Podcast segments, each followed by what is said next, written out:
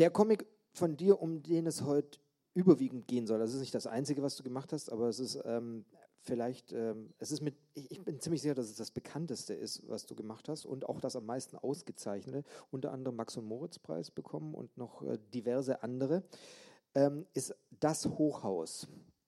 Auch ursprünglich erstmal im Netz veröffentlicht und dann auch als Buch rausgekommen. Kurz zusammengefasst, worum geht es da? Äh, sozusagen um alles. Also es ist äh, ein es ist ein digitales Haus, was ich zwei Jahre lang gebaut habe und in den Etagen spielen sich jeweils kleine Szenen ab. Ähm, und da geht es einfach um das Leben an sich, um alles Mögliche. Flüchtlinge, äh, Ehekrach, ähm, blöde Kinder, blöde Eltern, Verschwörungstheoretiker, es sind alles, es ist alles dabei. Also ich äh, habe mir Mühe, äh, Mühe gegeben, ein möglichst breites Spektrum von Leben abzubilden. Und du hast, ähm, ja weiß ich nicht, Alltagsszenen gezeichnet, die du erlebt hast, also was du, was du irgendwo gehört, erlebt, gesehen hast? Oder, ähm, oder ist das in, deinem, in, in, deiner, in deiner Wohnung auch so, dass du von oben hörst und von unten hörst? Was, wohnst du in einem Hochhaus? Um Gottes Willen, nein, nein. Ich wohne natürlich in einem klassischen Altbau. Ähm, aber also in, dieses, in, in, in diese 102 äh, Szenen sind unterschiedliche Sachen eingeflossen. Also mal waren es wirklich ja, so ein bisschen äh, Dinge, die ich erlebt habe oder die Freunde erlebt haben, äh, aber auch pure Fantasie. Und ich habe mir Mühe gegeben, also es war halt ein, ein Internetcomic, äh, den ich wöchentlich aufgestockt habe. Es gab jede Woche eine neue Etage. Und es sollte eine Mischung sein zwischen so ein bisschen familiäre Geschichten, Alltagsprobleme, aber auch Reaktionen auf aktuelle Ereignisse. Und ähm, also die dann aber so funktionieren, dass sie auch noch in zwei Jahren lesbar sind. Also keine tagespolitischen, äh, also so wie tages, äh, tagespolitische Karikaturen funktionieren, sondern das Thema nehmen und auf eine Ebene bringen, dass es auch noch in zwei Jahren zu verstehen und möglichst auch noch ein bisschen lustig ist. Ich habe dazu noch die eine oder andere Frage, aber ich ähm, möchte dir hier zuerst noch das Wort übergeben, weil du gesagt hast, du möchtest mal so eine kleine, ja nicht Lesung oder Präsentation machen, damit man ein bisschen mehr versteht, worum es bei das Hochhaus geht. Und das werden wir uns jetzt mal von dir die nächsten oh, zehn Minuten mal so ein bisschen erzählen lassen. Ja, ich dachte, falls nicht alle das kennen, dann ähm, lese ich jetzt einfach mal ein ganz bisschen was davon vor. Also das Hochhaus.de, das ist diese Homepage und ähm, wenn man sich also das ist das Haus sozusagen von ganz, ganz, ganz weit weg. Und ähm, ich habe im September 2015 damit angefangen. Das war sozusagen die Grundsteinlegung. Und dann kam jeden Dienstag eine neue Etage dazu bis September 2017. Und ja, wir zoomen da einfach mal ein bisschen ran. So, zack, zack, zoom, zoom. Ja, und Sie sehen das Haus, das ist aufgeschnitten wie so eine architektonische Zeichnung. Ähm, wir gucken jeweils in Moment, in Küche, Flur und Wohnzimmer der jeweiligen Wohnung. Nochmal für Spezialisten der Grundriss. So, blau eingefärbt ist die Wohnung, in der wir uns befinden. Hier diese Strichpunktlinie, das ist die Schnittlinie. Was ist eine Schnittlinie? Für alle, die es nicht wissen, äh, das ist die Linie, die im Grundriss anzeigt, wo ich das Gebäude aufschneide, damit ich hineingucken kann. Und diese kleinen Pfeile hier, die geben die Blickrichtung an, wohin ich sehe. Nochmal zur Illustration. Das unten, das schneide ich alles weg, damit man in das Gebäude reingucken kann. Kleine Zwischenfrage. Die haben alle das gleiche eingerichtet. Hat keiner das Wohnzimmer irgendwie anders eingerichtet? Nee, das stimmt so nicht. Also es ist äh, standardmäßig, die meisten nutzen dieses äh, Zimmer als Wohnzimmer, weil es der Grundriss quasi irgendwie auch erzwingt. Also äh, die Klischeefamilie wird immer das größte Zimmer, was Zugang zum Balkon hat, als Wohnzimmer nutzen. Und in WGs irgendwie wird's, äh, ist es natürlich anders und es wird auch teilweise beruflich genutzt. Aber da ich hier sozusagen also schon eher querschnittmäßig denke, sind die Sachen also wird dieser Standardgrundriss auch oft standardmäßig genutzt. Auf der anderen Seite vom Treppenhaus, da liegt die kleine Nachbarswohnung, die ist, ist jetzt hier blau eingefärbt.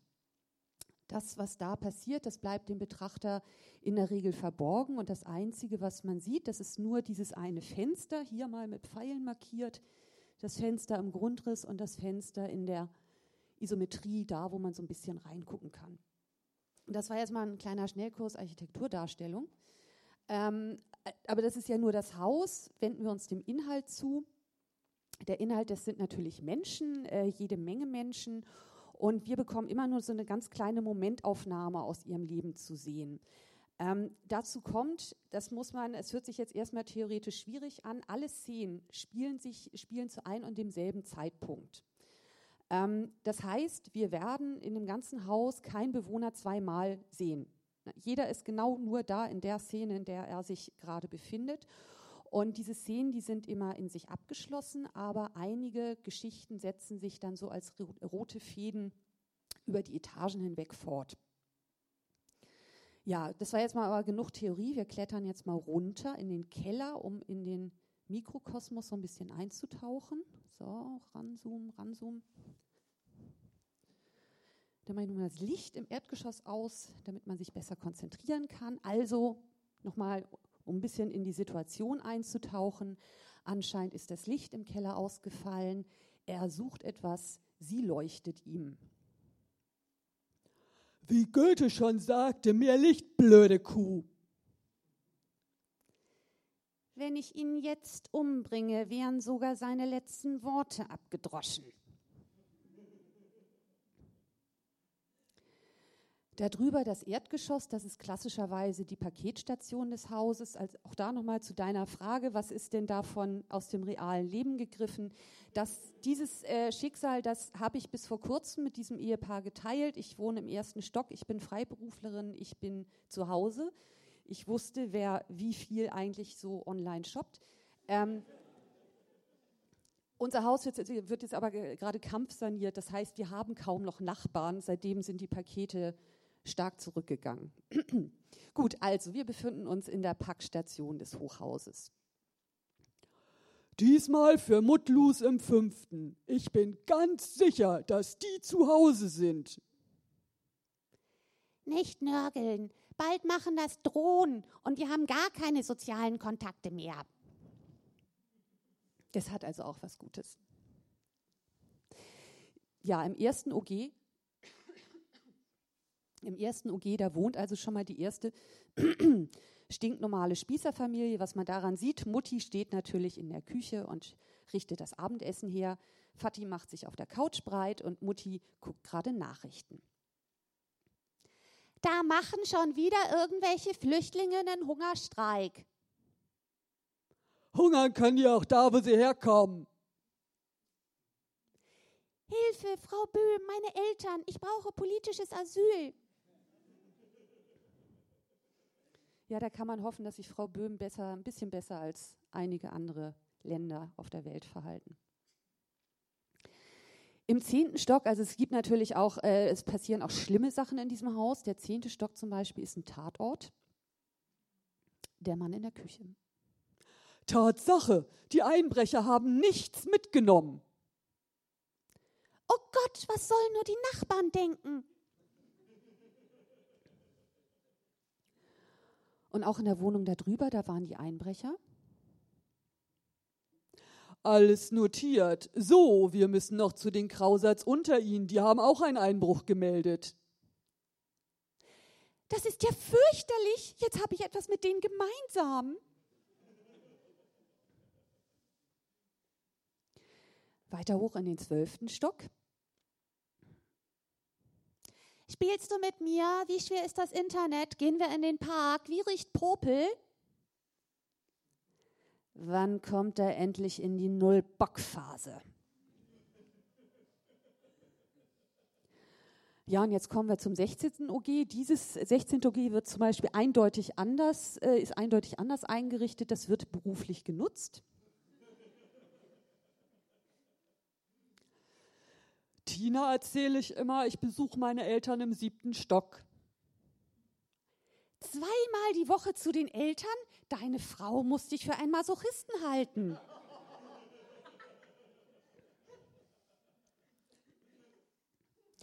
Ja, und das, was natürlich auch nicht fehlen darf, das ist die obligatorische Messi-Oma. Also seitdem es Privatfernsehen gibt, weiß man ja, dass es das Messi-Syndrom gibt. Also vorher war das, glaube ich, das gab es vorher gar nicht. Ähm, und seitdem muss es auch in jedem Haus eine Messi-Wohnung geben.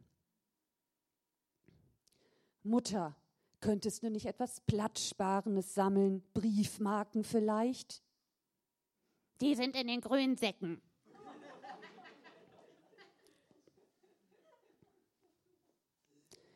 Währenddessen im 33. Stock eher wieder eine klassische Szene. Der Ehemann ist gerade von der Arbeit nach Hause gekommen.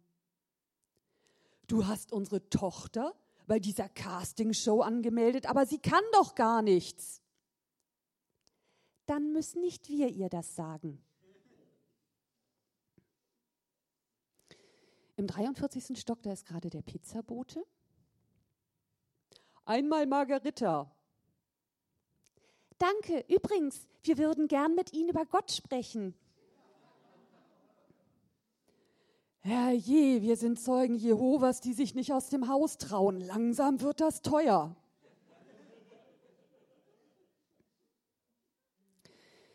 Dafür wird im 44. Stock direkt darüber noch selbst gekocht. Mami, warum sterben in Kindergeschichten immer am Anfang die Mütter? Weil die Väter niemand vermissen würde.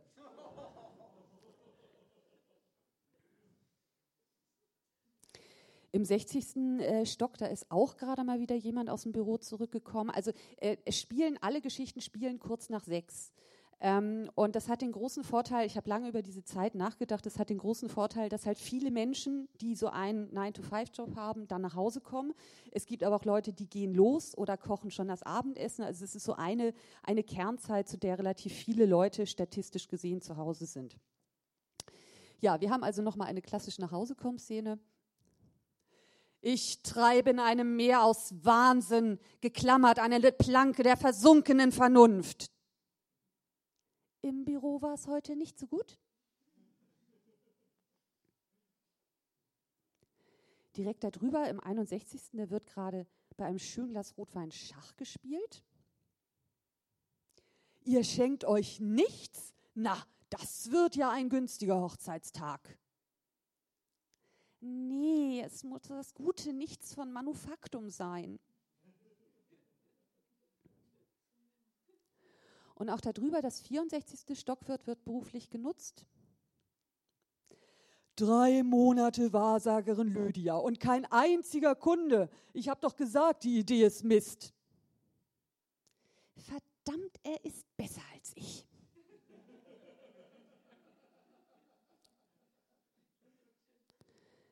Und darüber im 67. Da hat die junge Mutter gerade Besuch bekommen von einer Freundin.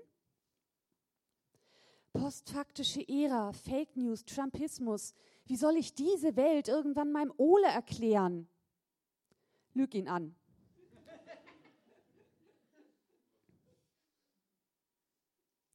Darüber am 68. da sind frische Touristen eingetroffen. Home Exchange, I love it. Oh, and we are also supposed to take care of Grandma Gertie. That's a funny name for a pet. Ja, damit würde ich sagen, bin ich mit dem kurzen Rundgang fertig. Also ich kann noch mal ganz kurz nach vorne zoomen etwas.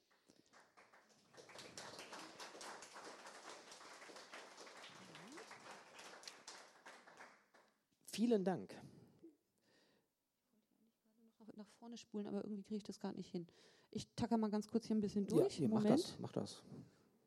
So, so, so, so, so. Ups, da, hier. Also ähm, sozusagen als, als abschließende Worte, man kann es immer noch im Netz nachlesen. Also steht unter www.dashochhaus.de und ähm, da hat man den super Service, dass es einen Lift gibt. Also man muss noch nicht mal selber scrollen. Das ist wirklich für Faule.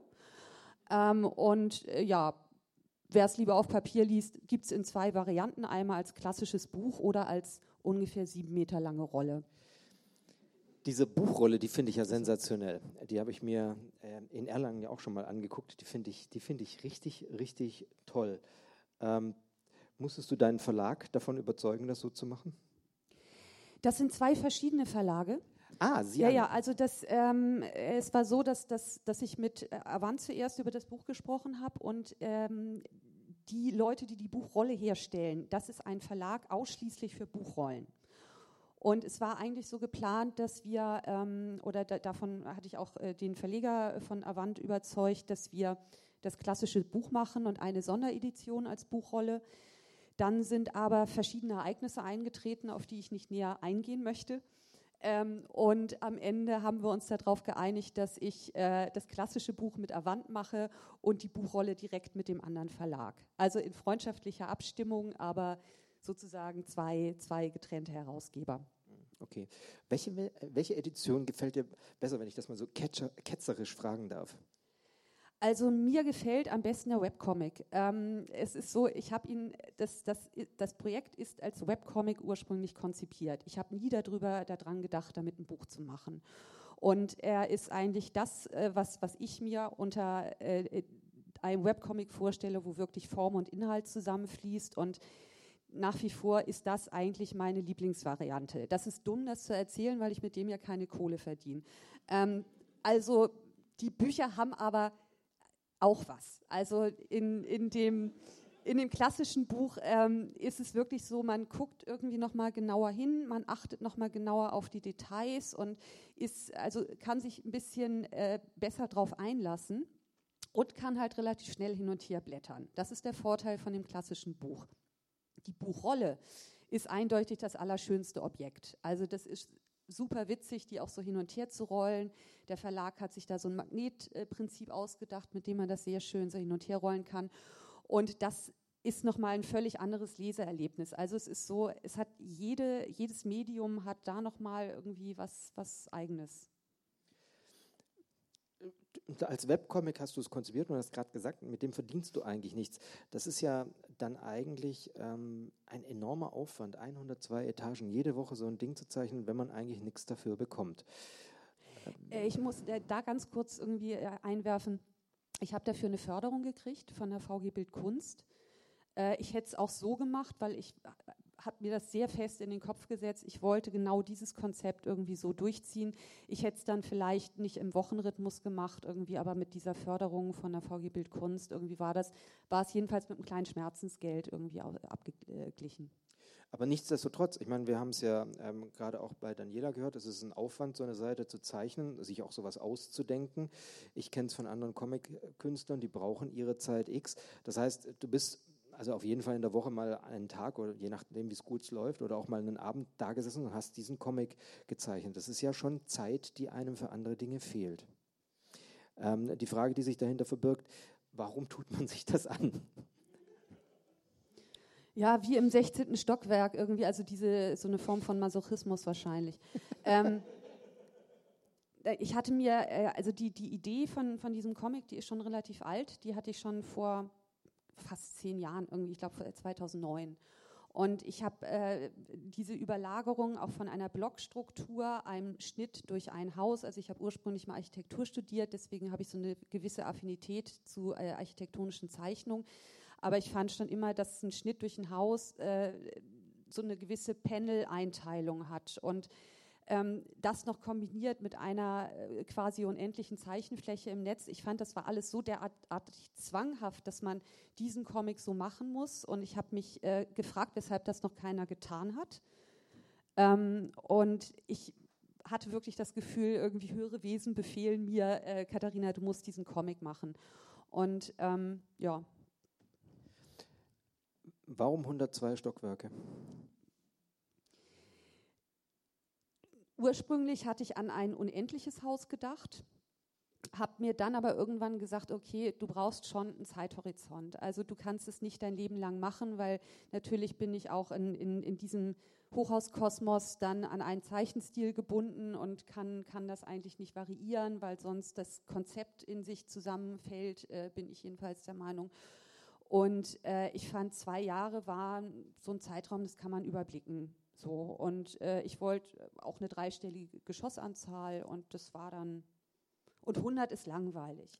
101 Dalmatiner gibt es auch schon, also das heißt, ich brauchte irgendwie 102 Stockwerke. 100, 102, ja. Hast du das am Anfang schon überlegt oder war das dann so im Laufe des, ähm, des Kreierens des Hauses? Also du hast gesagt, ursprünglich mal unendlich. Das war nur die erste Idee. Also äh, seitdem ich diese, diese äh, Seite gemacht habe, waren es immer 102. Also es hieß von Anfang an 102. 102 Etagen leben. Okay. Das habe ich mir nicht später dazu ausgedacht. Dann ist es ja trotzdem auch eine, sagen wir mal, ähm, eine ziemliche Herausforderung, sich, egal wo man jetzt die Eindrücke dafür hernimmt, sich jede Woche so ein Ding wieder auszudenken. Gab es da mal zwischendurch so Phasen, wo du gedacht hast, äh, pff, nee, jetzt habe ich aber auch echt keinen Bock mehr drauf, beziehungsweise gibt es Etagen, denen man es ansieht? Also das, das kann sein, irgendwie jeder, jeder der, äh, der sich mit Humor beschäftigt, weiß irgendwie, äh, es gibt Witze, die gehen besser und Witze, die gehen schlechter. Ähm, ich hatte eine, also es, es gibt dazu quasi eine analoge Matrix bei mir zu Hause. Das sind irgendwie so vier Pappen, 50 mal 200 Zentimeter mit Tabellen drauf, wo ich dann mit sehr vielen kleinen Klebezetteln ähm, die äh, Geschichten konstruiert habe, auch wie sich rote Fäden wo so weiterentwickeln. Und ähm, ich verarbeite auch durchaus, äh, ich habe ältere Cartoon-Ideen von mir hier durchaus drin recycelt. Also wer mein äh, letztes Cartoon-Buch mit dem hier nebeneinander legt und sehr sorgfältig durch die Seiten blättert, kann dann mit einem roten Stift markieren, wo ich welche Idee bei mir selber geklaut habe. Also das heißt, ich hatte immer so ein paar Ideen auf Tasche. Und äh, das wurde dann kombiniert mit den Sachen, die ich neu mir ausgedacht habe und dazwischen geschoben dann die Etagen, die sich auf aktuelle Ereignisse beziehen. Und die mussten dann natürlich teilweise wirklich sehr nah dran sein. Also es gab einmal ähm, im, im November äh, 2015 ja dieses äh, schwere Attentat in Paris. Und darauf wollte ich schon reagieren. Und es war an einem Freitag, wenn ich mich recht entsinne. Und am Dienstag sollte die Etage dazu fertig sein. Und das hat dann schon dazu geführt, dass ich in der Nacht von Montag auf Dienstag, ich glaube so gegen vier, mal auf die Uhr guckte und dachte, ja Gott, na, also in vier Stunden muss sie online sein. So, also das waren Situationen, die relativ oft aufgetreten sind. Wenn man so im Netz unterwegs ist, äh, Daniela hat das vorher erzählt, ähm, und dann irgendwann Leute, wenn man Glück hat, auch die Sachen lesen, die da kommen, dann kommen ja auch Reaktionen. Wie war das bei dir? Haben die Leute dann schon darauf gewartet, wann kommt endlich der nächste ähm, der nächste Cartoon gab es, äh, hey, der war besonders lustig. Hast du dir da auch so eine Fangemeinde angeeignet, die, mit der du dann in Kontakt getreten bist? Ja, ähm, und äh, erstaunlich, also es war, also mein, mein Ziel war, wie gesagt, immer, dass ähm, am Dienstag um 8 Uhr das Ding online ist und das habe ich auch immer bis auf einmal geschafft. Ähm, Was ist bei dem einen Mal passiert? Bei dem einen Mal ähm, bin ich in der Nacht vorher aus, vom Comic Festival in Neapel wiedergekommen, musste die Etage noch fertig zeichnen und unser WLAN-Router war kaputt. Und dann musste ich erstmal, damals hatte ich noch kein Smartphone, ähm, ein Online-Café finden, was irgendwann dann auch morgens mal aufmacht. Und da habe ich dann halt erst um 9 Uhr bin ich dann ungeduscht, ungewaschen mit meinem Laptop irgendwie in dieses Café reingegangen, habe diese Etage hochgeladen und dachte, Gott, warum tue ich mir das an? Ja. So, entschuldige, dass Aber, ich dich da in ja. Kerner-Manier unterbrochen habe. Ja. äh, wie war die Frage nochmal? Äh, ja, genau. Ja. Nein, es ging um die Fangemeinde, also so, die, ja. die, die, Reaktion. Ne? Ja, und das, also äh, ich habe dann durchaus irgendwie ähm, das daran gemerkt, dass ich E-Mails wirklich Dienstag früh gekriegt habe. Schön, dass es irgendwie wieder online ist. Es gibt keine Kommentarfunktion auf dieser Seite schon. Ähm, aus, aus guten Gründen, aber ich habe über Facebook und per E-Mail ähm, relativ viele ja, äh, Reaktionen bekommen und so, dass Menschen wirklich äh, darauf geachtet haben. Das war dann ihr Dienstagmorgen, das war ihr Dienstagmorgen-Ritual. Im Büro wurde erstmal irgendwie das Hochhaus aufgemacht. Das war irgendwie sehr schön. Die ich habe gerade gedacht, ja, wenn, wenn die im, im, Büro dann gemeinsam das Hochhaus aufmachen, was dann dafür ein Hallo herrscht, ey, guck mal, was er da gezeichnet hat. Netter Gedanke, den ich da gerade so für mich hatte. Ähm, als, als das Ding dann ähm, irgendwann mal gedruckt war und du das zum ersten Mal gedruckt vor dir gesehen hast, hattest du das Gefühl, das funktioniert gedruckt überhaupt noch? Also das ist, ist, es ist was anderes, wenn man es im Internet anschaut, als in der gedruckten Version. Ja, es ist was anderes, aber es funktioniert. Also deswegen haben wir auch äh, an, an, an dem Layout sehr lange hin und her getüftelt, also wie, wie man das wie man das tatsächlich blättert. Und man blättert das Buch ja quer, also wie, wie so ein Tischkalender, dass ich das umdrehe und dann von unten nach oben durchblättere. Deswegen habe ich immer das Gefühl, dass ich mich wirklich senkrecht, in der Senkrechten durch das Haus bewege. Und das funktioniert. So, also es ist, es ist etwas anderes, aber ähm, es funktioniert oder es ist eigentlich die einzige Art und Weise, dieses Prinzip des Scrollens auf ein Buch zu übertragen.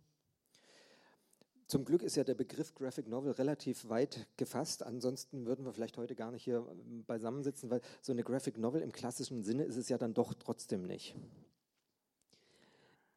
Definiere Graphic Novel, das ist ja, äh, Graphic Novel heißt, es ist eine grafische Erzählung und es ist ja eine grafische Erzählung. Also dadurch, dass, dass ich halt. Es sind ganz viele grafische Erzählungen, ja. Ja, es, ist, es, ist, äh, es erzählt einen Querschnitt äh, in, in einem Haus und es bezieht sich auch aufeinander. Also es, ist, äh, es, es gibt ja auch im Roman die klassische Collageform äh, des, des Romans. Also wenn man da eben nicht zu eng in der Definition ist, die ja eigentlich auch gar nicht als solche existiert, ähm, ist es eine Graphic Novel, obwohl ja. ich diesen Begriff auch nicht benutzen würde. Ja, also man muss vielleicht, weil ja diese gesamte Serie unter dem Signet Graphic Novel läuft, man muss vielleicht mal für Deutschland das Ganze äh, sowieso ein kleiner Exkurs mal etwas äh, definieren. Graphic Novel ist eigentlich, wenn wir ganz ehrlich sind, ist es ein Marketing-Gag. Ähm, und zwar war es ein Marketing-Gag, mit dem man versucht hat, Comics in die Buchläden zu bringen, weil tatsächlich die Buchläden sich über lange Jahre gesperrt haben, Comics äh, eigentlich bei sich mit ins Programm zu nehmen. Und äh, dann hat man sich überlegt, naja, ähm, wie kriegt, man, wie kriegt man Comics in Buchläden rein? Weil das ist ja tatsächlich ein Verkaufsweg, den man nicht außer Acht lassen darf und der auch heute sehr gut funktioniert. Und daraufhin wurde der Begriff der Graphic Novel eigentlich so publik gemacht. Den gab es davor schon. Es gab Leute, die das mal äh, auch wissenschaftlich geprägt haben, aber daran äh, misst sich die Graphic Novel heute eigentlich nicht mehr, sondern die Graphic Novel ist tatsächlich ein Verkaufsgag. Was sich dahinter verbirgt, sind eigentlich ähm, Comics, die, äh, wenn man jetzt die Unterscheidung zwischen, ähm, zwischen U- und E-Musik hätte, wären, äh, wären das eben die seriösen Comics, zumindest waren sie es mal. Dann hat man das Ganze ein bisschen aufgeweicht, hat gesagt, es sollen zumindest Comics sein, die etwas dicker sind, die eine abgeschlossene Geschichte haben, die irgendwo vielleicht einen literarischen Ansatz haben oder die einfach nur brutal schön gemacht sind im Hardcover und sehr dick. Das heißt, es ist eine sehr, sehr, sehr weiche Definition und ähm, deswegen muss man sich dafür jetzt auch nicht rechtfertigen, wenn man heute hier sitzt. Das ist ähm, inhaltlich, auch von der, von der Art und Weise, wie es gemacht hat, würde, würde ich es eher Cartoon nennen. Ja, tatsächlich. Also für mich würde das, wenn ich so ein Buch von mir sehe, würde ich es Cartoon-Buch nennen. Weil Cartoons ja nun klassischerweise aus ähm, einem bis vier Panels bestehen mit einer Pointe drin und ähm, das wäre jetzt für mich sehr cartoonig wenn ich es definieren soll. Also äh, ich finde ja auch, äh, ich mache Cartoons. Also für mich ist ein Cartoon eigentlich, gerade weil ich das abgrenzen möchte, irgendwie zu den anderen Sachen wirklich immer nur ein Bild. Aber das ist jetzt, das ist ja äh, sehr kleinteilig. Also ich habe nichts dagegen, in dem Humorbereich irgendwie eingeordnet zu werden. Ähm, ich habe das eigentlich sogar sehr gern. Was war dann der erste Comic, den du gemacht hast? Du meinst jetzt die erste Comic-Erzählung? Die erste Comic-Erzählung. Äh, die hieß Ein Mann geht an die Decke und ähm, äh, erzählte die Geschichte von Franz Fink, der Fahrstuhlführer im Berliner Fernsehturm ist und da äh, auf Menschen trifft, ähm, die sich von der Schwerkraft emanzipiert haben. Also das ist so einer, der auch sehr, sehr geometrisch funktioniert. Und äh, zufällig löst er natürlich, ist sein Hobby auch noch Kreuzworträtsel lösen. Und es war so, so ein, ein sehr, ja, wie soll ich sagen, senkrecht und waagerecht so ein Spiel mit der Geometrie. Du hast Architektur studiert, man sieht es hier und auch dieses Spiel mit der Geometrie, das ist auch etwas, ähm, was eigentlich ja einem, Architekt, einem Architekten, sagen wir mal, im Blut liegt. Ist das generell etwas, wo du dich zeichnerisch gerne mit auseinandersetzt? Ja, also ich hatte am Anfang äh, tatsächlich noch so ein bisschen das Gefühl, dass ich mich so an, an der Grafik von architektonischen Plänen abarbeite, weil ich die eigentlich auch schön finde.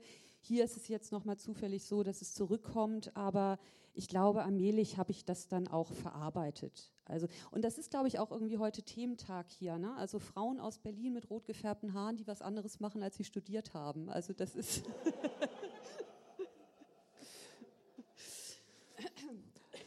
Oder die Comics wir, zeichnen. Und die dann Comics zeichnen, aber das wäre insgesamt ein sperriger Titel gewesen, glaube ich, als auf dem Plakat. ähm, ich habe, also es ist ja irgendwie fast egal, was du machst. Es wird hochgelobt, dieser, ähm, dieser Comic über den Fahrstuhlmenschen. Äh, der wurde damals äh, in Berlin sehr, sehr, sehr hoch gelobt. Das hier wurde mit mehreren, ähm, mit mehreren Preisen ausgezeichnet, hatte Bisher ich ja vorher schon nur mit einem. Also ich, Hast du nicht auch den Sondermann dafür bekommen? Nee, den Sondermann, den habe ich einfach so gekriegt. Also den hast du so gekriegt. Du bist ja auf die Straße gegangen. Ähm, brauchen noch jemanden für den Sondermann. Möchtest du ihn vielleicht zufällig haben? Aber immerhin den Max- und Moritz-Preis, was ja, Ja, ja. tatsächlich der in Deutschland zumindest mal ähm, auf dem Papier der hochstehendste und quali äh, qualitätsmäßig hochstehendste Preis ist. Äh, wie war das damals, als du den bekommen hast? Also wurdest ja auch auf die Bühne geholt und hast das Ganze bekommen. War das ein, ein erhebender Moment für dich? Ja, ich finde sowas immer ganz lustig. Ähm, äh, also ich war schon, ah, sagen wir so, die ganze Vorgeschichte war, ähm, äh, eigentlich war es ursprünglich, ist es so ein bisschen schwierig, sich als, als freie Person äh, dafür zu bewerben. Und es war nämlich, glaube ich, auch der erste Comic, der überhaupt zu der Zeit auch einfach nur digital existierte. Also alles andere, auch die, die nominiert war, äh, waren, auch Ein Leben ist ein Ponyhof, gab schon als Buch. Und das war der einzige, der, den ich halt, äh, also sozusagen, ich hatte keinen Verlag im Hintergrund. Es gab ihn wirklich nur als Webseite. Und den einzureichen war auch nicht ganz so einfach. Also da musste ich dann schon mal nachfragen und das war alles so ein bisschen so Sonderbedingungen.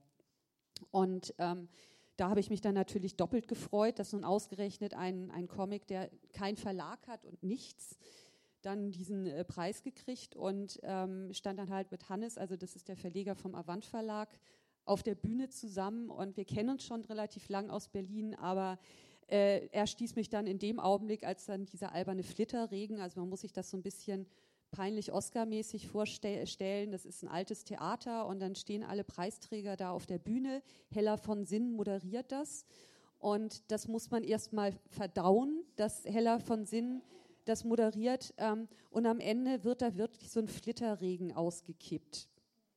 Das ist so, ja, meine Güte, man macht's mit, ne? gehört ja dazu. Und äh, in dem Augenblick stieß mich dann der Verleger so von der Seite an, so, hey, komm, wir machen ein Buch draus. Ne? Und ich so, ja, ja, klar, alles, ne? ja, ja, machen wir, ne? ist, ist klar. Und äh, ja, dann habe ich ihn irgendwie zwei Monate später gefragt, nachdem ich das so ein bisschen verdaut hatte, wollen wir das wirklich machen? Und so, ja, machen wir. Und ähm, das hat sich dann so Da kann man zumindest sagen, dir hat der Max- und Moritz-Preis was gebracht. Also das ist äh, In dem Falle in dem tatsächlich, ja. so. Ne? Das finde find ich schön, äh, weil äh, ganz oft Preise, vor allem wenn sie undotiert sind, ja auch so ein bisschen ins Leere laufen. Und ähm, dann bin ich immer sehr froh, wenn ich das höre, dass ein Preis dann doch irgendwo was auch gerissen hat. Was sind deine aktuellen...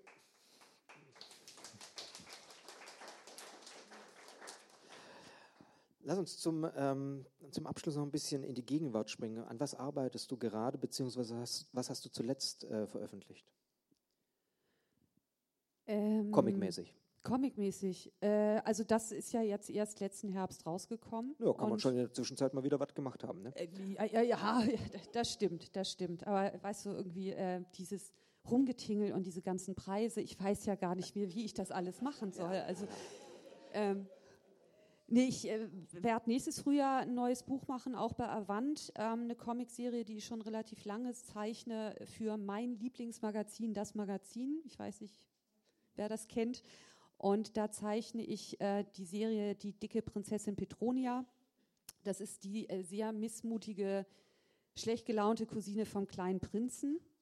Vorhin kam der kleine Prinz ja schon mal vor und ich muss zugeben, ich hasse ihn. Ich finde ihn ganz fürchterlich.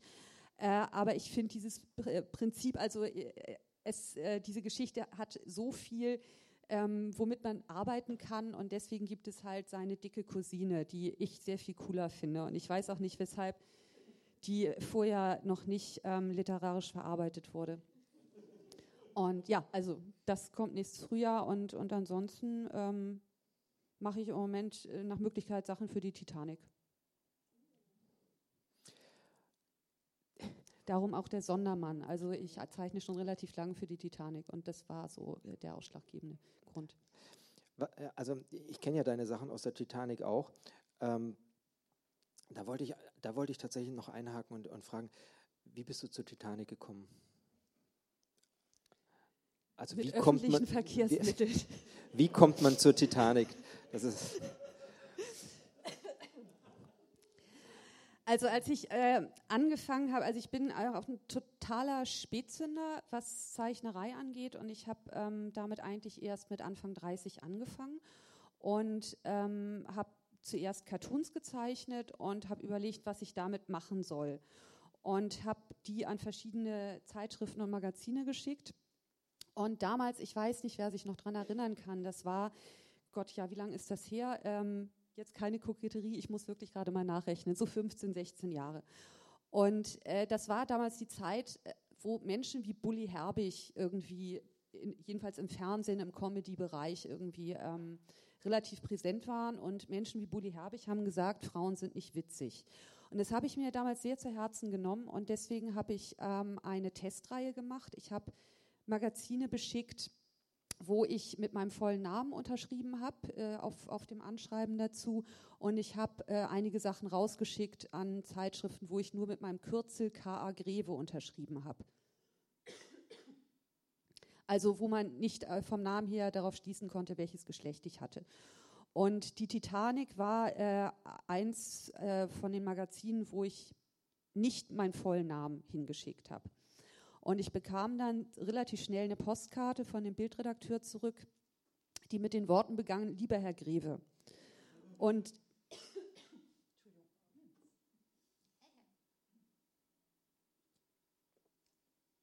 Kleines Intermezzo.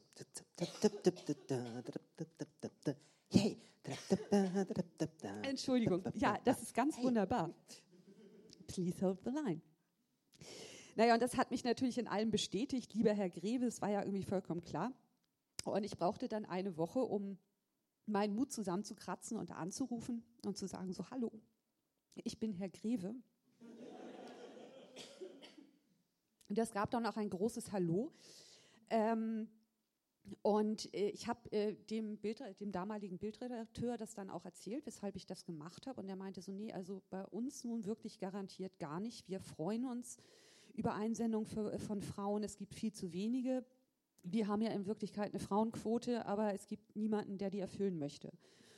Und äh, das war der Beginn einer wunderbaren Freundschaft. Und ähm, es ist so, dass, dass die Titanic, äh, die Redaktion, nach allem, was ich bisher erlebt habe, eigentlich einer der größten äh, Horte der, des humanistischen Gedankengutes und der Aufklärung ist. Äh, gerne auch im Vergleich zu anderen Zeitungsredaktionen ist das da tatsächlich was äh, völlig anderes. Und Satire in der heutigen Zeit vielleicht wieder wichtiger als ähm, vielleicht denn je? Satire kann eigentlich nie unterschätzt werden. Und ist immer wichtig. Immer sehr wichtig. Bin aber viel zu schlecht bezahlt. Ja, aber man tut es ja, um die Welt zu verbessern und nicht des schnöden Mammons wegen. Ich glaube, Beides das, ja schön. Ja, aber ich glaube, Comic, Comiczeichen per se ist auch ähm, zu schlecht bezahlt. Könntest du davon leben, alleine, vom, vom Comiczeichen? Äh, das mache ich inzwischen. Also seit ungefähr anderthalb Jahren, seit anderthalb, zwei Jahren. Also ich zeichne natürlich dann noch irgendwelche für irgendwelche Illustrationen oder so. Aber früher habe ich immer noch äh, Werbung gemacht und, und Konzepte für Agenturen geschrieben und das mache ich jetzt seit zwei Jahren nicht mehr. Und das heißt, jetzt im Moment geht es so Finde ich gut, weil dann, also damit gehörst du tatsächlich ja zu den wenigen in Deutschland, die, die das tatsächlich von sich behaupten können, dass sie durch ihre Kunst allein leben. Ähm, und ich finde, das sollte in Deutschland eigentlich auch mehr werden, aber es ist ein, ein schwieriger, ein steiniger Weg. Ja, ja, und ich meine, meine Güte, Designerhüte kaufe ich mir nicht. Ne? Also du könntest sie immerhin selber designen. Ne? ähm, ja, wir sind auch hier am Ende ungefähr unserer Zeit angekommen, aber wir wollen auch hier die Möglichkeit geben, falls äh, das Publikum Fragen an, da ist schon die erste, ne? Brauche ich, ah, bitteschön, ja.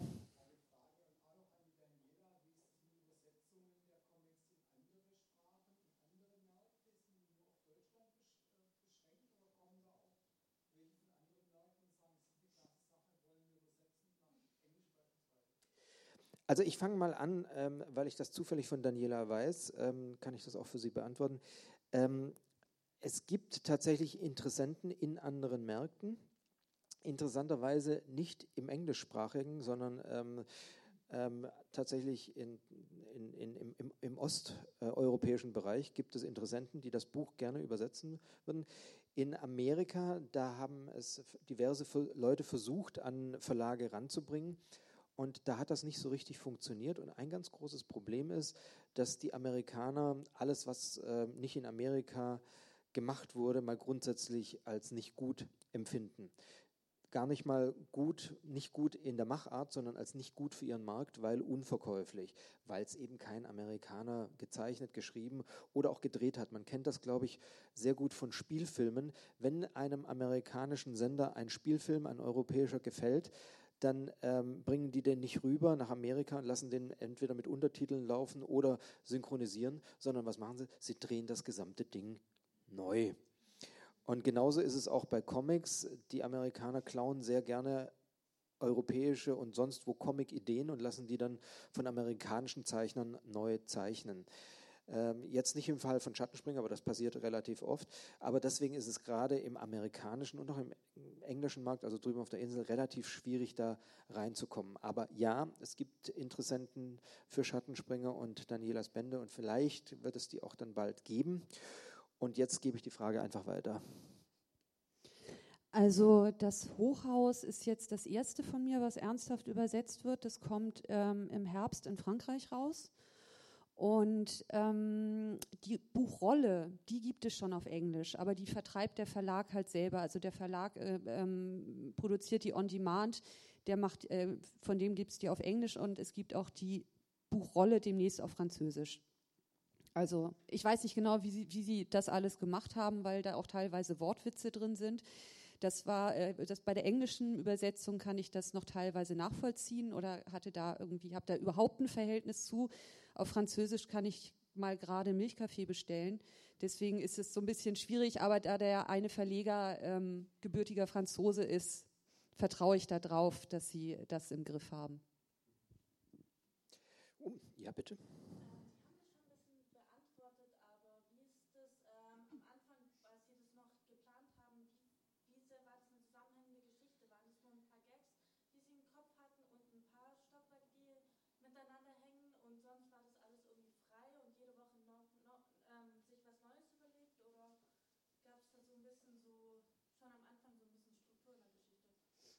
Es gab schon mal am Anfang ein bisschen Struktur. Also ich hatte ja diese, ich habe diese große Tabelle gehabt und ähm, äh, ich hatte schon einige Sachen auch zu bestimmten Jahres- oder Tagesereignissen, die man sehr gut vor, vorherplanen äh, kann, äh, waren schon die ganze Zeit fest. Da klebten also schon die gelben Klebezettelchen in der Tabelle. Ähm, es gab so ein paar, die ich auch schon ähm, sozusagen als äh, vorbereitend gezeichnet habe. Das sollte ich mir die Hand brechen, hätte ich immer eine Etage gehabt, ähm, die ich äh, da, da ähm, einsetzen kann. Aber durch, äh, wie das Leben halt so spielt, ich hatte mir eigentlich immer vorgestellt, ach, ich bin zehn Wochen voraus, alles super easy. Ne? Und in Wirklichkeit war ich dann meistens ungefähr zehn Stunden voraus. Also das hat sich so ein bisschen, also es, es hätte immer, immer noch eine Notetage gegeben, ähm, aber im Prinzip war das dann doch schon sehr von der Hand in den Mund. Erst hier vorne nochmal, ja.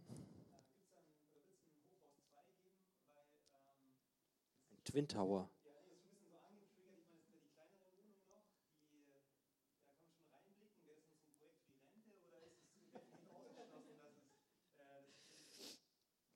ja, das war äh, äh, viel gefragt, äh, in der Tat. Also vorläufig wird es das nicht geben. Ähm, ich möchte mich eigentlich nicht so gerne selber kopieren und auch irgendwie, also die, das, was in den Wohnungen da passiert, ein ganz bisschen wird ja in den Fenstern erzählt. Also da würde ich jetzt auch gar nicht die Geschichte zu weiterfinden wollen. Ich habe immer gesagt, ich, ich behalte mir vor, wenn ich mal wieder total Bock habe, dann mache ich das einfach wieder auf. Also dann wird es halt, dann wird es halt 206 Etagen oder irgendwas. So, aber ein ähm, bisschen Abstand brauche ich dann noch. Also. So, ganz da hinten hatten wir eine Frage, ja.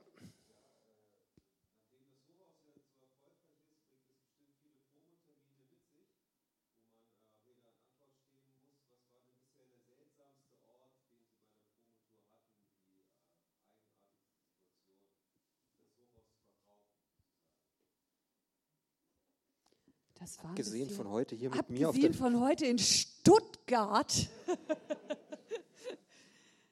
ähm, da bin ich jetzt gerade überfragt. Das waren eigentlich in der Regel irgendwie äh, außerordentlich äh, normale Orte wie hier, irgendwie Literaturhäuser, mal irgend so eine linke Kneipe in Bielefeld, aber das ist jetzt auch nicht völlig exotisch abgefahren. Also äh, ich war jetzt bisher, ne, sa sagen wir so, ich glaube, das achte Stockwerk ist im Moment der höchste Lesungsort bis hier von diesem Hochhaus. Bis hier war ich irgendwie immer eher so im Erdgeschossbereich. Also So, ja.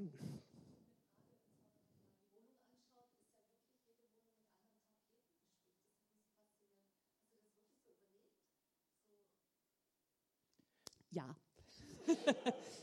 also Es, ich es habe gibt einen Club der ano anonymen Tapetiker. Ja, also ich würde, äh, das ist schon auch so ein bisschen zwanghaft. Nein, es gibt ein ganz paar Muster, also klassische Muster wie Streifen, die sich wiederholen, aber dann in verschiedenen Farben. Also es gibt keine Tapete genau zweimal. Und auch bei den Möblierungen ist es so, also ähm, ich habe da schon alles noch, das ist klassisch mit äh, analog mit der Hand gezeichnet, eingescannt, aber dann später natürlich digital nachbearbeitet und auch umgearbeitet. Also ich habe am Anfang, habe ich immer noch mal neue Sofas gezeichnet und irgendwann nach der 15. Etage habe ich angefangen, an den schon gezeichneten Sofas die Lehnen zu ändern. Mal ein Kissen hier, da ein Knöpfchen, irgendwelche Zierdeckchen und sowas. Also ich habe mir nach und nach so, ein, äh, so eine Art äh, Ikea, äh, digitales Ikea angeschafft, ähm, wo ich dann auch so ein bisschen aus den Möblierungen aussuchen konnte, hin und her schieben, mal ein Buchregal erhöhen und oder niedriger machen und so. Aber die Tapeten sind alle unterschiedlich. Wer hat noch alles auf die Tapeten geachtet? Ah, da. So, bitte.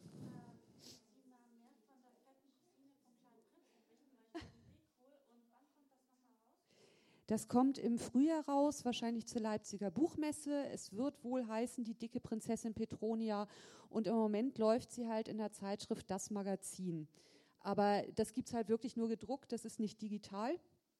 Aber diese Zeitschrift ist sowieso eine süße Zeitschrift. Ich habe jetzt heute leider keine dabei, ähm, aber ich kann die so oder so empfehlen. Die heißt wirklich Das Magazin. Das ist so ein, so ein kleines, so ein, so ein DIN A5-Heft. Ähm, Sehr schön gemacht. so ein Klassiker. Und da ist die halt drin. So, haben wir noch eine Frage? Sehr schön. Dann haben wir Ach alles. so, es wird aber vorab, vor, äh, bevor das Buch rauskommt, werde ich irgendwann noch mal ein paar äh, Folgen online stellen. Also wahrscheinlich so im, im Herbst diesen Jahres. So, dann kann man da mal ein bisschen, auch wenn man diese Zeitschrift nicht unbedingt kaufen möchte, mal schon mal ein bisschen lesen. Wunderschön. Und bis dahin könnt ihr euch nochmal das Hochhaus ähm, anschauen. Im Internet gibt es ja das auch oder kauft das Buch. Und ähm, ja, damit würde ich sagen, beenden wir diesen wunderbaren Abend.